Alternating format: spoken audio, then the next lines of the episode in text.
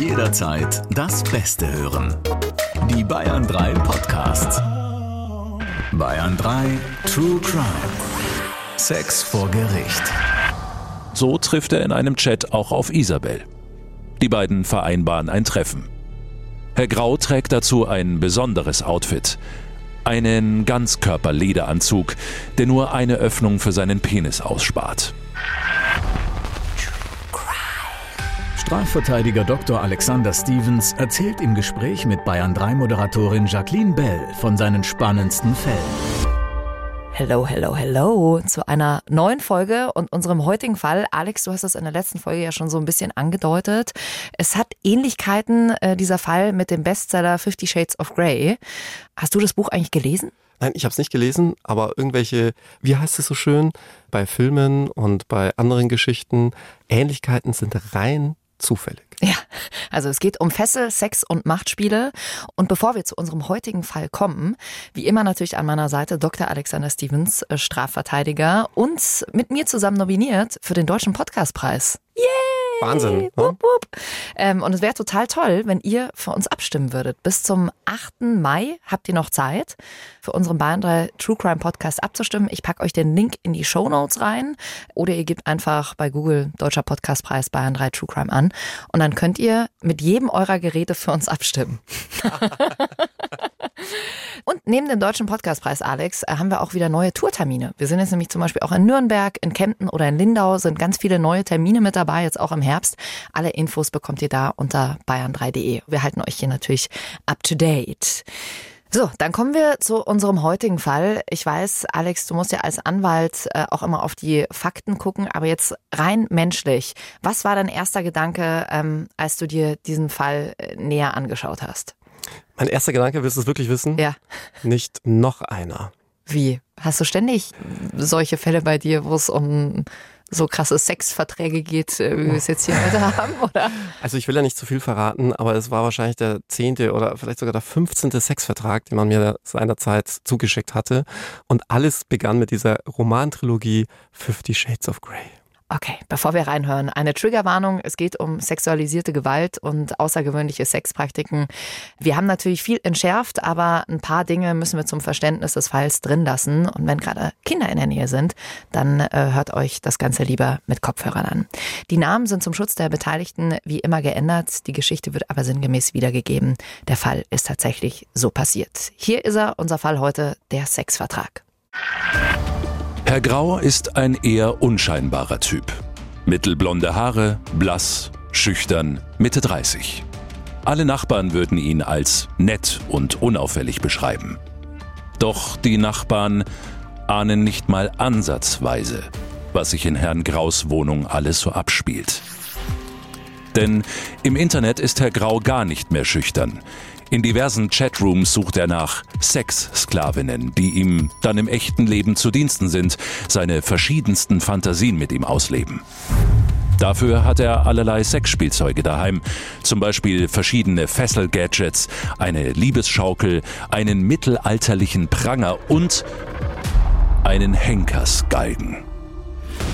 Maßgefertigt von einem Kunstschmied, der auf Sadomaso-Utensilien spezialisiert ist. Damit auch alle wissen, woran sie sind, hat Herr Grau einen umfangreichen Sexvertrag mit zehn Paragraphen erstellt. Detailgenau und ausführlich hält er dort fest, was, wo und wie passieren soll. So heißt es unter anderem, der Herr vollzieht an der Sklavin Therapiesitzungen. Die Sklavin hat sich gänzlich zu entkleiden und einen ledernen Bauchgurt mit Arm- und Fußbändern sowie ein Lederhalsband anzulegen. Sie hat einen Knebel im Mund zu tragen, der nur vom Herrn entfernt werden darf. Vor der Therapiestunde wird der Sklavin vom Herrn ein geeignetes Objekt seiner Wahl in Vagina und oder Anus eingeführt. Mindestens einmal pro Sitzung hat die Sklavin den oralen, vaginalen und oder analen Geschlechtsverkehr mit dem Herrn oder einer von ihm zu bestimmenden dritten Person zu vollziehen. Die Sklavin hat jedwede Fesselung mit Handschellen, Seilen oder Kabelbindern sowie die Verbringung in eigens angefertigte Pranger, Käfige und Seilzuganlagen widerstandslos zu erdulden. Als Strafen für die ungehorsame Sklavin wird der Herr Züchtigungsmittel in Betracht ziehen. Streiche mit Gerte, Rute, Bambusstock und Peitsche auf Hand- und Fußflächen, Gesäß, Oberschenkel und Brüste. Das Führen an einer Hundeleine, das Tragen einer Hundemaske, das Aufhängen an den Hand- und Fußgelenken. Seinen Sexvertrag stellt Herr Grau in einschlägige Chatrooms. Er stößt auf großes Interesse, nicht zuletzt wegen des Bestsellers Fifty Shades of Grey. Es melden sich viele Interessentinnen bei ihm. Sie alle wollen Herrn Grau unbedingt treffen. Und so trifft er in einem Chat auch auf Isabel. Die beiden vereinbaren ein Treffen. Herr Grau trägt dazu ein besonderes Outfit. Einen Ganzkörperlederanzug, der nur eine Öffnung für seinen Penis ausspart. Als Isabel seine Wohnung betreten hat, fesselt er sie an den Henkersgalgen. Gerade legt er seine Lederpeitsche bereit, als er plötzlich ein krachendes Geräusch hört. Jemand hat seine Wohnungstür eingetreten. Bevor er einen weiteren Gedanken fassen kann, stürmen gut ein Dutzend Polizisten ins Zimmer und nehmen Herrn Grau fest. Hui, damit hat er in dem Moment wahrscheinlich nicht gerechnet. Vermutlich nicht, nein. Fifty Shades of Grey meets True Crime. Das ist ja auch eine absurde Szene, oder? Für, für die Polizisten. Alex, äh, diesen Sexvertrag haben wir jetzt ja gerade nur in Auszügen gehört. Wir haben eben, wie ich vorhin schon gesagt habe, viele Details weggelassen. Wie lang war der insgesamt? Über mehrere Seiten. Ich bin auch ein bisschen enttäuscht, dass ihr den äh, Paragraph 1 weggelassen habt, in dem er ja unter anderem auch darlegt, welche Ausnahmen von ihrer Anwesenheitspflicht überhaupt zugelassen sind, nämlich erhebliche Krankheitsfälle, die von einem Arzt attestiert sein mussten und wenn es zu Todesfällen kommt, durfte sie für die Beerdigung nur dann fernbleiben, wenn es Verwandtschaft ersten Grades war. Auch das war also geregelt. Also wenn da irgendwie der Schwibschwager oder die Tante gestorben wäre, dann wäre das keine Ausnahme gewesen und kein, kein entschuldigter Fall des entschuldigten Fernbleibens. Das ist schon absurd, äh, was er sich da alles ausgedacht hat. Also was er da wirklich alles reingepackt hat. Der Fall hat ja damals auch totale Schlagzeilen gemacht. Zum Beispiel die hier, wer hat Angst vom Ledermann? Also da gab es ja einiges, was da so geschrieben wurde in den Medien. Ja, war ja auch verständlich. Ich meine, jeder ist auf diesen Shades of Grey Hype mit aufgestiegen. Und das war jetzt mal eine, ich sag jetzt mal, neue Wendung des Ganzen. Aber er hat ja damit schon nochmal ordentlich eine Portion draufgesetzt im Vergleich zu Fifty Shades of Grey. Ja, da kenne ich mich jetzt leider nicht aus. Ich habe die Trilogie nicht gelesen und wurde nur in den ersten Teil des, des Films geschleppt damals. Ich kann mich noch erinnern, Valentinstag ins Autokino immerhin. Und du weißt ja, nur so am Rande, es gibt drei Typen von Leuten, die ins Autokino gehen. Ne? Diejenigen, die ihre aufgemotzten Autos präsentieren wollen, also mhm. mit blauer Unterbodenbeleuchtung und so. Passt bei dir, Alex? Ja. Absolut. ja. Das macht so 40 Prozent aus. Dann gibt's die, die da hinfahren, um rumzumachen. Mhm, das passt so auch etwa, bei dir? Ja. 57 Prozent. Und dann gibt's noch die satten 3 Prozent, die da hinfahren, um sich den Film anzuschauen. Und jetzt wollte ich zu dir sagen, na jetzt kannst du dir überlegen, welcher Kategorie ich zuzuordnen bin. Aber gut, du hast es Alle ja schon. Alle drei, ja. Nee, aber du meintest ja vorhin schon, dir sind auch zu der Zeit andere Sexverträge untergekommen. Jetzt im Vergleich zu denen, äh, war das ein besonderer, ein außergewöhnlicher oder stand eigentlich in allen so ähnliches drin? Ja, er war insoweit außergewöhnlich, als dass mich dieser Sexvertrag im Rahmen eines Ermittlungsverfahrens erreichte. Die anderen unzähligen Sexverträge, die ich unaufgefordert zugeschickt bekommen hatte, waren ja von den Leuten privat mir zugesandt worden mit der Bitte um rechtliche Überprüfung. Also die Leute wollten, dass ein Anwalt, in dem Fall jemand, der auf Sexualstrafrecht spezialisiert ist, sich diesen Sexvertrag ansieht und weiß ich nicht, für gut heißt oder für gut befürwortet oder äh, einen Anwaltsstempel drunter setzt, ja, ist besiegelt, so wie beim Notar. Ich habe keine Ahnung, was sich die Leute davon erhofft hatten. Auf jeden Fall war der Fall deswegen sehr anders als die vielen anderen Sexverträge, die mir nur privat zugeschickt worden waren. Denn hier gab es ja schließlich Ermittlungsverfahren, sonst hätte die Polizei ja kaum die Wohnung gestürmt und durchsucht. Und die Verträge, die dir privat zugeschickt wurden, äh, konntest du dann da irgendwie dein Okay geben oder was hast du geantwortet? Also ich hätte ja, ich hätte ja gern damit ein bisschen Geld verdient, aber erstens bin ich kein Vertragsjurist und zweitens dürften wohl alle Verträge sittenwidrig gewesen sein. okay, also auch wenn man das unterschreiben würde, dann ähm, gilt das am Ende nicht? schwierig, vor allem bei den Dingen, die möglicherweise gegen die guten Sitten verstoßen, äh, wobei das immer Auslegungssache ist. Also äh, vielleicht auch das als interessanter Fun fact am Rande. Grundsätzlich kannst du ja in alles einwilligen. Also wenn du zum Beispiel zum Arzt gehst und der dir eine Spritze gibt, ist das erstmal Körperverletzung. Ja, ich meine, er piekst dich, das tut weh. Das ist die Urdefinition der Körperverletzung. Aber du willigst in diese Gesundheitsschädigung ein, weil sie dir ja schlussendlich dann was helfen soll. Ähm, jetzt gibt es aber Fälle, in denen du einwilligst, aber diese Einwilligung vom Gesetzgeber nicht gelten gelassen wird. Klassischer Fall ist Einwilligung in den Tod. Das ist ja nicht möglich in Deutschland. Das heißt, wenn du einen Arzt bittest, sagst, bitte bring mich um, ich möchte nicht mehr leben und er macht das, kommt er ins Gefängnis. Das wäre aktive Sterbehilfe. Und ähnliches geht aber auch für die Körperverletzung. Da gibt es zum Beispiel verschiedene Fälle. Einen, da will ich jetzt nicht zu viel verraten, weil wir ihn vielleicht ja irgendwann mal besprechen, aber da ging es letztlich darum, dass Leute in sehr gefährliche Praktiken eingewilligt hatten. Mhm. Es ist aber auch nie was passiert und trotzdem wurden die dann verurteilt, weil die gesagt haben, die Gerichte, das ist so gefährlich, das verstößt gegen das Anstandsgefühl aller billig und gerecht Denkenden. Mhm. Das ist nämlich die juristische Definition der Sittenwidrigkeit. Und umgekehrt gibt es aber auch Fälle, da stehen Leute darauf, in HIV-Infektionen einzuwilligen. Klassischer Fall, wenn du in die diversen Etablissements gehst, wo sowas möglich ist, dass man sich absichtlich mit mhm. HIV infiziert. Ja. Auch da würde ich sagen, Moment mal, das ist doch sittenwidrig, man kann doch in sowas nicht einwilligen. Das gestaltet gestattet das Gesetz komischerweise. Also das Gesetz, äh, ich würde sagen die Rechtsprechung. Ja, das ja. ist wirklich nämlich alles so eine Auslegungssache. Wann ist eine Einwilligung sittenwidrig? Wann verstößt sie die, die guten Sitten und wann nicht? Und die Gerichte gehen so ein bisschen mit dem Flow zu sagen, na ja, alles, was am Schluss einen größeren Nutzen bringt als der Schaden, ist okay. Ja, da gilt möglicherweise Selbstwertgefühl, Selbstbestimmungsrecht, allgemeines Persönlichkeitsrecht geht da über irgendwie drüber. Wie gesagt, also ich kann es überhaupt nicht verstehen. Vor allem, ja. wenn man dann, wenn wir dann irgendwann mal den anderen Fall behandeln sollten, wo du dir sagst, wie bitte? Ja, und das soll dann plötzlich nicht okay sein. Und gerade wenn es um Sex und schräge Sexualpraktiken geht, da ist der Gesetzgeber und vor allem die Gerichte dann doch sehr konservativ. Mhm. Und deswegen hätte ich jetzt mal gesagt, dass viele dieser Verträge und von dem Inhalt und was da drin stand, ich meine, ihr habt ja jetzt auch wirklich sehr viel weggelassen. Ich meine, wen es interessiert, der kann ja mal dann in dem, in dem gleichnamigen Buch dazu äh, nachlesen, was da eigentlich alles noch in diesem Sexvertrag drin stand.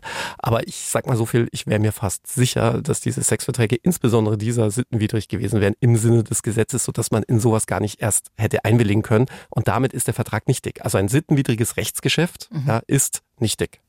Und diesen Vertrag, den hat ja Herr Grau in den Chats geteilt, in den Chatrooms. Chatrooms. Hallo Mama. so hätte es meine Mom ausgesprochen. Sorry. Ähm, und ähm, dieser Vertrag wurde ja geteilt. Die äh, Frauen wussten ja letzten Endes, auf was sie sich einlassen. Ja. Ne? Und trotzdem hätte das Gericht aber am Ende gesagt, hey, das ist sittenwidrig, egal ob ihr das unterschrieben habt oder egal ob ihr vorher wusstet, auf was ihr euch einlasst, ähm, das gibt eine Strafe da geht es gar nicht so sehr um die Strafe in dem Fall, sondern da geht es ja darum, kann man diesen Vertrag einklagen. Also nehmen wir mal an, du unterschreibst als Sklavin, dass der Herr dies und jenes mit dir machen darf und du sagst, oh nee, will ich jetzt doch nicht. Und er sagt, nö, dann verklage ich dich, Vertrag ist Vertrag. Dann wäre zum Beispiel bei einer sehr abgefahrenen Sexualpraktik das schon mal sittenwidrig, sodass man es erst gar nicht einklagen kann. Der nächste Schritt ist aber dann, selbst wenn man es einklagen kann, der Klassiker ist ja zum Beispiel Sex in der Ehe. Ja, Sex in der Ehe gehört ja zu den ehelichen Pflichten. Ob man das jetzt gut heißt oder nicht, verrückt, aber das, ähm, so heißt, ne? das, das ist tatsächlich einklagbar. Man kann Sex in der Ehe einklagen, nur man kann es nicht durchsetzen. Es ist nicht durchsetzbar. Du kannst nicht den Gerichtsvollzieher dann zu dem Pärchen nach Hause schicken, der dann sagt, so, auf geht's. Ja, ich kontrolliere das nicht. jetzt. Geht ja. halt nicht. Ja, deswegen ist die ganze Klage schon für ein, du weißt schon. Ja. Aber Jackie, ich komme mir bei dir so ein bisschen vor wie im Jura-Examen, im mündlichen Jura-Examen. Du fragst oh. mich lauter Sachen, die mit dem Strafrecht überhaupt nichts zu tun Ach so, haben. Sorry, das ist ja, ja, alles Vertragsrecht, also Zivilrecht. Ja, sorry. Bist du jetzt mal hier geprüft noch, ja. ne? okay, als du diesen Fall dann angenommen hast, hast du ja wahrscheinlich auch ein bisschen Einblick ähm, in das Klientel von Herrn Grau bekommen. Kannst du uns da ein bisschen mehr zu sagen? Wer hat sich in den Chatrooms so rumgetrieben? Ja, du ahnst es wahrscheinlich schon. Mhm. Querbeet Wirklich. Also von der Hausfrau bis hin zur Managerin, bis hin zur Architektin. Ich glaube, wenn es um Sex geht, gibt es ja auch keine, ähm, keine besonderen Maßstäbe. Ja, das machen jetzt zum Beispiel irgendwie nur die ganz Verruchten oder Leute, die besonders aufgeschlossen sind, sondern ich glaube, vieles und das macht auch den Beruf so spannend, weil du ja stets diesen Einblick in die deutschen Schlafzimmer bekommst weil du bei vielen das so gar nicht glauben würdest oder auch gar nicht denken würdest. Aber ist ja klar, jeder hat ein Sexualleben und der eine lebt halt ein bisschen anders aus als der andere. Ich finde, das, da kann man auch gar keinen Vorwurf machen. Aber es war wirklich querbeet, äh, ja, jedem Tierchen sein Pläsierchen. Ja, stille Wasser sind tief, ist mhm. doch auch immer ein Und Sprichwort. schmutzig. Das, äh ähm, wir haben jetzt äh, gerade schon gehört, dass sich wahnsinnig viele Frauen bei ihm gemeldet haben. Von wie vielen reden wir da? 10, 50, 100? Ja, Im Nachhinein ist es immer schwer einfach nachzuvollziehen, aber es waren schon sehr viele. Also ich könnte jetzt auch nur schätzen, aber 50 allemal. Hm. Als ich das ja eben abgespielt habe, war ja eben Fifty Shades of Grey gerade total gehypt. Damals haben ja auch die Baumärkte tatsächlich gemerkt, dass mehr Kabelbinder als sonst verkauft wurden. Ketten und Ösen. Also weißt du von Herrn Grau wirklich, dass er über diesen Bestseller-Roman überhaupt erst auf die Idee gekommen ist, das zu machen? Ja, ja. Hat er auch freimütig so zugegeben. Denn äh, der Hype war so groß, dass man damit sehr schnell ins Gespräch gekommen ist. Und äh, man setzte sich, Mann mit Doppel-N, da auch sehr von seinen Geschlechtsgenossen ab, äh, die vielleicht noch mit so guten Sprüchen wie Hi, wie geht's? Na, auch hier irgendwie aufwarteten. Und er sagte halt, so, hier, Ladies, ihr habt ja mal Shades of Grey in echt. Das sind die Bedingungen. Übrigens, kurioses Detail am Rande, ähm, das ich in deinem Buch eben auch gelesen habe. Dieser Henkersgalgen, an den er die Frauen gefesselt hat, äh, den hat er mit einem Bankkredit finanziert, ne? also er hat, er hat ja vorgegeben, dass er sich ein Auto kaufen will. Genau, ja. Auch da will ich jetzt noch nicht zu viel verraten und vorgreifen, aber der spielt noch eine Rolle, dieser Bankkredit. Er hat hat tatsächlich, weil das nicht billig ist, sich so etwas extra anfertigen und vor allem schmieden zu lassen. Du kannst schon erahnen, wie das Ding ausgesehen haben mhm. muss. Und zu einem Spezialisten nach Holland gefahren ist, um das eigens anfertigen zu lassen. Dass das nicht billig ist, dürfte ihm klar sein. Und äh, ist dann zu seiner Hausbank gegangen, gesagt, er braucht unbedingt ein neues Auto, um zu seinem Arbeitsplatz fahren zu können. Und das ja. hat ihm dann der nette Bankberater auch bewilligt. Allerdings für ein Auto, nicht für einen Henkersgeigen. Hat er das danach mitbekommen? Du, das, das weiß ich jetzt im Nachhinein gar nicht. Ich weiß nur, dass seit geraumer Zeit die Banken ja einen Nachweis erfordern, dass du das Geld, für das es bewilligt wurde, auch wirklich ausgegeben hast. Also das heißt, wenn du heutzutage zur Bank gehst und sagst, ich möchte ein Haus finanzieren, kaufst dir damit aber irgendwie, wertest deine Pornosammlung ein wenig auf, dann äh, wäre das nicht von diesem Kredit umfasst und dann hast du ein Problem. Ist ja auch schlecht, weil wenn jemand den Kredit nicht zahlen kann, dann kriegst du ja. eine Pornosammlung für eine Million und äh, keine schöne Immobilie. Wie, wie viel kostet sowas? Ich kenne mich da ja äh, nicht aus. Ich, ich, ich, meine mich erinnern zu können, dass es 20.000 Euro waren. 20.000 Euro, ja. Also ein Kleinwagen, ja. ja. So oder so war der Sex ja einvernehmlich. Äh, die Frauen haben sich ja freiwillig mit Herrn Grau getroffen. Auf den ersten Blick eigentlich ja kein Verbrechen, aber, und jetzt kommt das große Aber bei uns hier im Podcast, es gibt ja einen Grund, warum die Polizei plötzlich mit einem Dutzend Beamten die Wohnung gestürmt haben, Alex.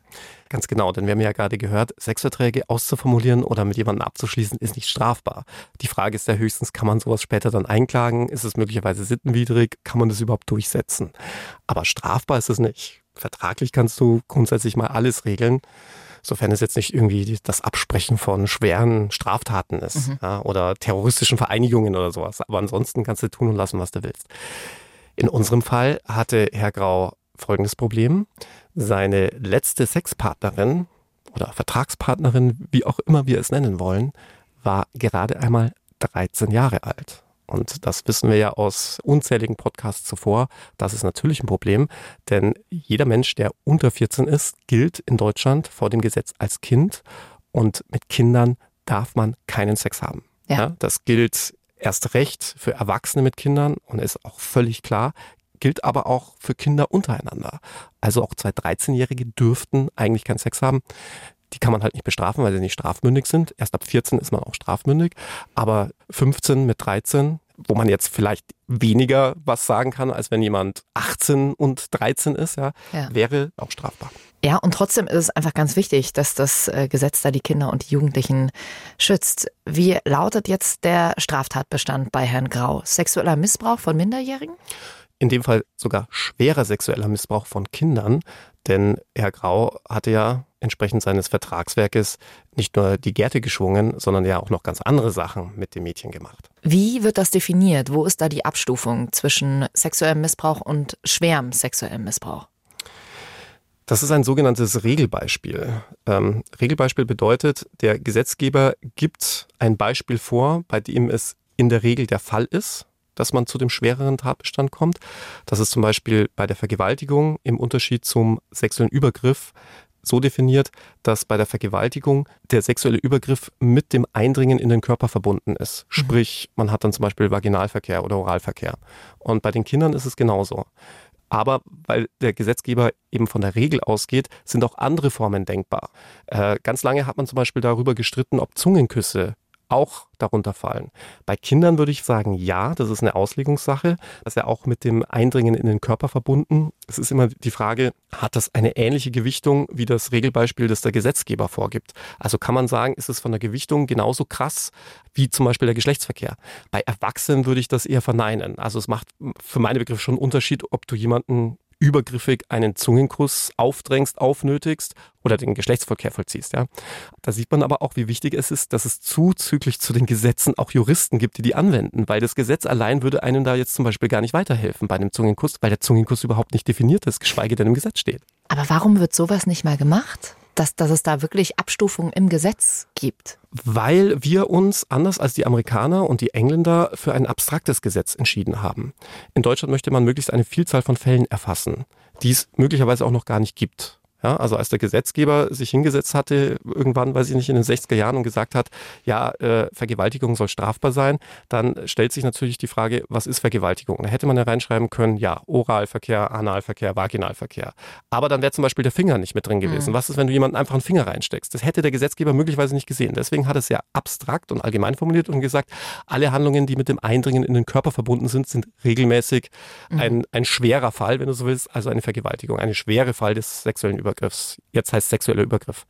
Ähm, und in Amerika und England hat man das sogenannte Case Law. Da muss erst etwas passiert sein, dann entscheidet ein Richter, was das ist, und dann findet es Eingang in eine Art Kodex und dann weiß man im Nachhinein, okay, ab jetzt ist das strafbar. Ja, also jetzt mal ganz abstrakt mhm. formuliert, so ungefähr funktioniert das. Du hast ja schon öfter mal gesagt, dass du eher Fan von äh, dem amerikanischen System bist aber nur was das Geschworenensystem angeht und auch nur bei schweren Delikten. Also wie zum Beispiel, klar, Vergewaltigung, aber vor allem auch Morddelikten, weil ich der Meinung bin, dass dann, wenn es um besonders viel geht im Leben eines Angeklagten, es besser ist, wenn mehrere Leute darüber entscheiden und nicht, wie es hierzulande ist, letztlich eigentlich nur einer, nämlich der Vorsitzende Richter. Hm.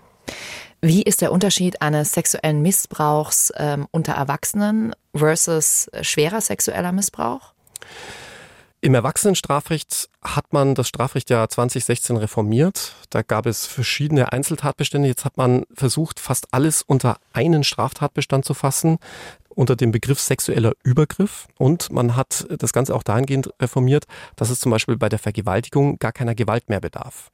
Also das Wort Vergewaltigung, das ja schon den Wortstamm Gewalt in sich vereint, ist zum Beispiel gar nicht mehr nötig, um eine Vergewaltigung zu begehen. Es kommt allein und ausschließlich auf den Willen des Opfers an. Das heißt, wenn das Opfer einen entgegenstehenden Willen zum Ausdruck bringt, auch das ist nicht definiert im Gesetz. Also es steht jetzt zum Beispiel nicht drin, Nein heißt Nein, also dass das Opfer Nein sagen muss, sondern jegliche Form des Ausdrucks eines entgegenstehenden Willens reicht aus und man muss dann aber auch noch nicht mal Gewalt ausgeübt haben. Also du musst dann nicht irgendwie dein Opfer fesseln oder schlagen oder was alles früher möglicherweise noch notwendig war, um eine Vergewaltigung zu begehen, sondern das allein reicht aus. Und wenn du dann eine sexuelle Handlung vollziehst, ist es ein sexueller Übergriff. Wenn das Ganze mit dem Eindringen in den Körper verbunden ist, ist es eine Vergewaltigung. Und dann gibt es noch Abstufungen, wenn du zum Beispiel ein Messer bei dir führst. Ja, also eine, eine schwere Waffe. Vergewaltigung. Genau, dann wird es immer schwerer. Dann steigt das Grundstrafmaß. Also um das vielleicht auch nochmal zu sagen, für die Vergewaltigung, also dann, wenn der sexuelle Übergriff mit einem Eindringen in den Körper verbunden ist, ist die Mindestfreiheitsstrafe zwei Jahre. Das bedeutet, ein Richter kann dir eigentlich schon gar keine Bewährungsstrafe mehr geben, weil das wissen wir ja auch mittlerweile,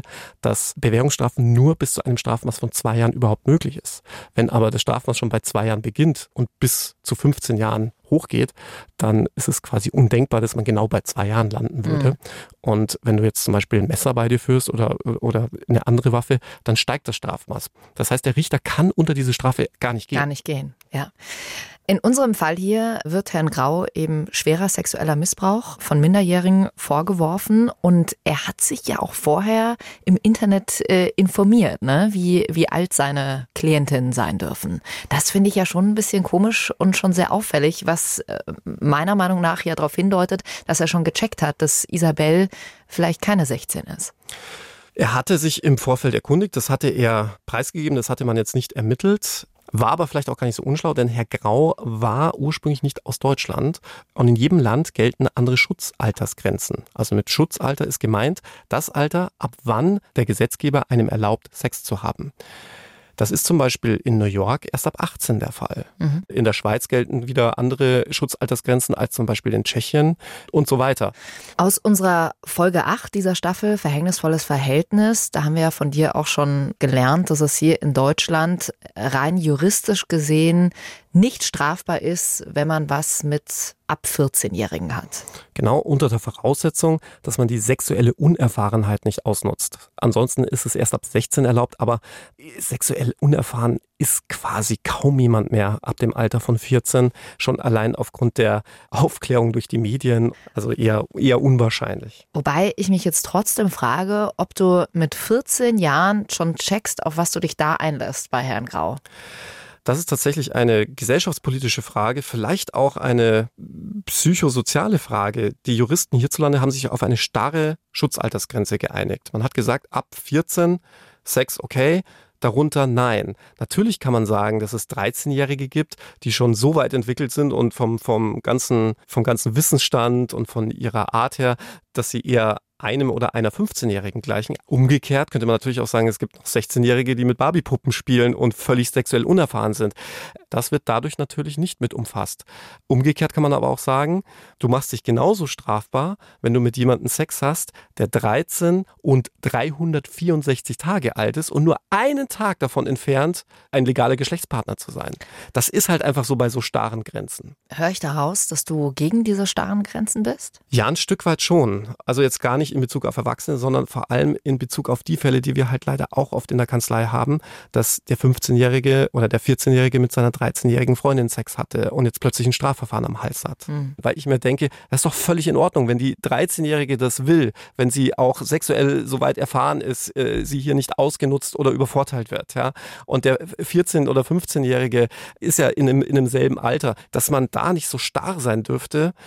Ja, das kann ich auch total nachvollziehen. Und trotzdem gibt's aber halt auch die Fälle, wo irgendwelche 35-Jährigen mit irgendwelchen 13-jährigen Sex haben, wo ich mir echt denke, Alter, wie das, sorry. Und davor musst du natürlich schon schützen. Ja, davor musst du eine 13-Jährige schützen, die vielleicht noch, oder einen 13-Jährigen, der äh, total manipulierbar ist, egal wie weit er ist. Es sind da 20 Jahre Unterschied. Etwas ganz anderes, als wenn du sagst, eine 30-Jährige hat jetzt mit einem 50-Jährigen was. Aber bist du dann mit 14, an dem Tag, wo du 14 bist, weniger manipulierbar? Das ist halt Nein. die Frage. Frage, eben. Und Nein. dann hättest du halt mit diesen nicht starren Altersgrenzen viel mehr Chancen, denn das würde ja auch in die andere Richtung genauso zählen, dass du dann sagst, ja, du hast eine 15-Jährige oder eine 16-Jährige, dann würdest du sagen, nee, die war noch total manipulierbar, die war überhaupt nicht reif genug, dann könntest du das tatsächlich ahnden. Also ja. es funktioniert ja auch in die andere ja, Richtung. Da hast du recht, aber es ist halt wieder mehr Arbeit am Ende, oder? also du hast schon aber auch für alles ein Argument. Warum bist du eigentlich nicht Jurist geworden? Dann ist es mehr Arbeit. Nee, ich das werde ich das nächste Mal aber auch mal als Argument anführen. Dann ist es mehr Arbeit. Nein, aber ich glaube, deswegen macht man wahrscheinlich so starre Grenzen, oder? Das Stichwort lautet Rechtssicherheit. Ja. Das ist genau dasselbe mit dem Alkohol im Straßenverkehr. Warum liegt die Promillegrenze bei genau 1,1? Wenn du so einen Kampftrinker ja. hast, der fährt mit zwei Promille noch besser Auto als ich und trotzdem wird er bestraft. Ja. Das dient wirklich ausnahmslos der Rechtssicherheit. So oder so, Isabel war damals erst 13. Eigentlich wäre es damit eine Straftat. Und ihr hört schon wieder das große eigentlich, denn ähm, am Ende hat sich herausgestellt, dass man Herrn Grau dafür nicht belangen konnte. Ganz genau. Das ist wieder so einer der klassischen Fälle, bei denen der Grundsatz gilt, Unwissenheit schützt vor Strafe eben doch. Denn Isabel hatte sich in dem Chatforum als 16-Jährige ausgegeben. Und zwar auch noch unter dem Nickname Isa16. Und man muss auch sagen, dass Isabel körperlich schon recht weit entwickelt war, hatte sich da auch geschminkt gezeigt. Und als sie damals in Herrn Graus Wohnung aufgegriffen wurde, war sie von ihrer ganzen Statur, von ihrer ganzen Physiognomie eher ich sage jetzt mal, in Richtung 16 gehend als in Richtung 13 gehend.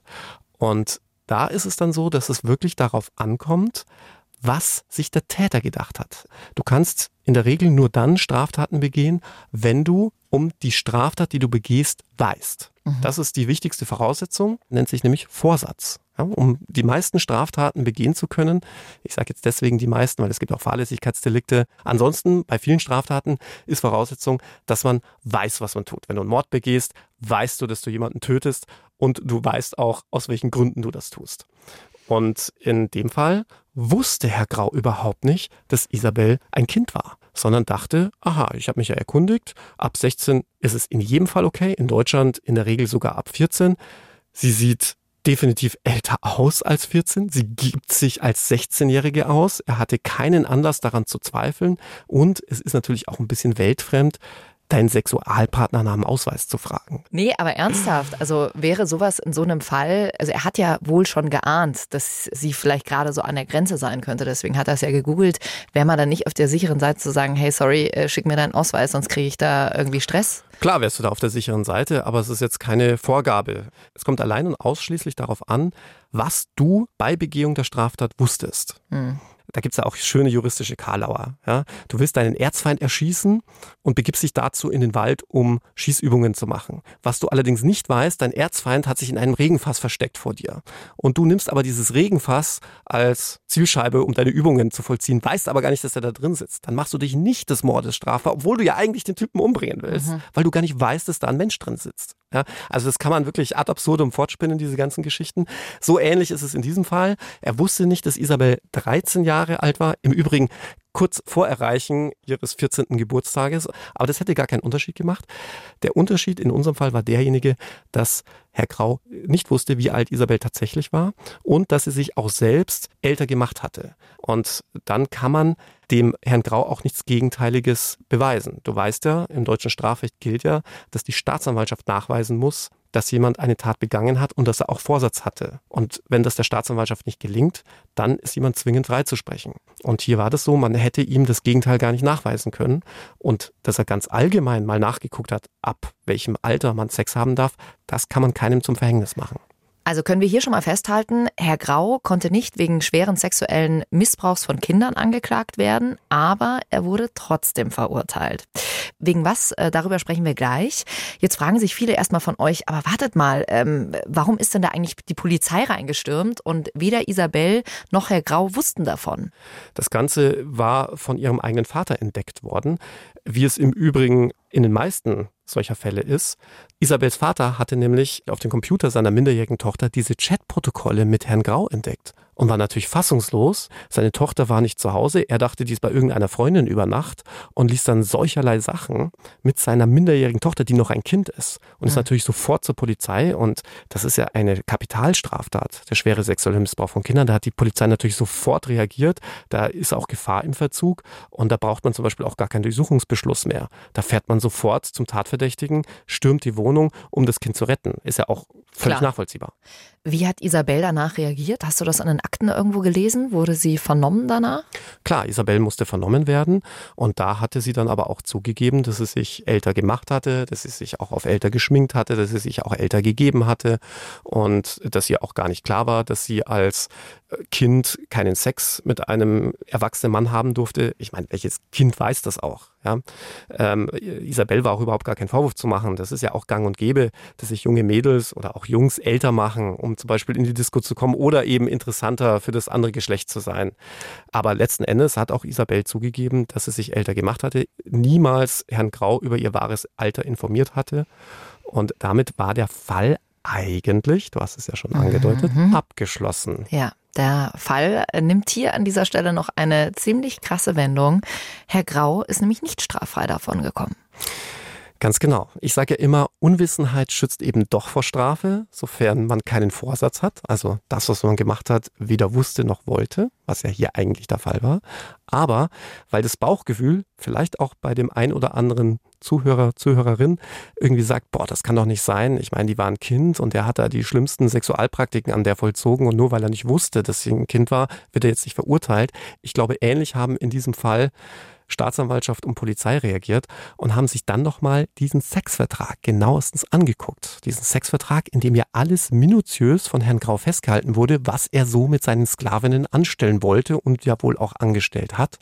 Und da gab es ja dann nicht nur die härtesten Sexualpraktiken, sondern in einem der Paragraphen hatte er auch festgelegt, dass die Sklavin verpflichtet sei, vor dem Sex regelmäßig Pornos mit ihm zu gucken, um so ein bisschen in Fahrt zu kommen oder sich zu stimulieren. Und das ist in Deutschland verboten, sofern dein Cook-Partner, ja, sofern der unter 18 ist. Denn das Verbreiten pornografischer Schriften an unter 18-Jährige ist strengstens verboten, wenngleich das fast ein bisschen paradox klingt, denn du darfst theoretisch ab 14, sofern du die sexuelle Unerfahrenheit nicht ausnutzt, die wildesten Sexorgien feiern, Pornos gucken darfst du erst ab 18.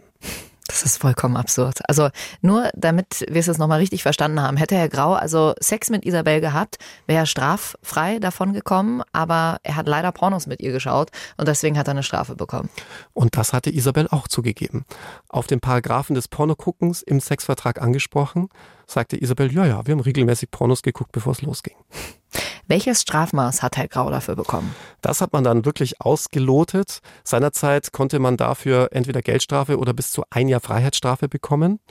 Und da hat die Staatsanwaltschaft dann wirklich die maximale Strafe gefordert, die für einen solchen Fall überhaupt möglich war. Eine extrem hohe Geldstrafe. Freiheitsstrafe wäre in dem Fall tatsächlich übertrieben gewesen. Herr Grau war nämlich nicht vorbestraft und man merkt ja schon an dem Strafmaß, maximal ein Jahr Freiheitsstrafe im Vergleich zum einfachen Diebstahl, bei dem du schon bis zu fünf Jahren Freiheitsstrafe bekommen kannst. Ich nehme immer gern dieses Beispiel, weil mhm. da kann man das schön einordnen, wie hoch der Gesetzgeber also das aufhängt mit dem Verbreiten pornografischer Schriften. Hat man ihm eine sehr, sehr hohe Geldstrafe aufgebrummt. Und zwar so hoch, und jetzt kommen wir wieder zum Bankberater zurück, dass Herr Grau seinen Kredit für seinen Henkersgalgen, seinen holländischen Henkersgalgen, nicht mehr bedienen konnte. Ei, heißt, der maßgefertigte Henkersgalgen musste weiterverkauft werden. Zumindest hatte der Gerichtsvollzieher, glaube ich, kein Interesse an dem Henkersgalgen. Schwer verwertbar möglicherweise. Aber äh, Herrn Grau blieb nichts anderes übrig, denn, vielleicht auch das am Rande, die Zahlung einer Geldstrafe wirst du immer vorziehen vor irgendwelchen anderen Verbindlichkeiten oder Schulden. Denn wenn du die Geldstrafe nicht bezahlst, musst du das, was du an Geldstrafe zahlen musst, nämlich in den Knast. Ja, also du kriegst, Geldstrafe wird immer in Tagessätzen verhängt. Das funktioniert mhm. relativ einfach.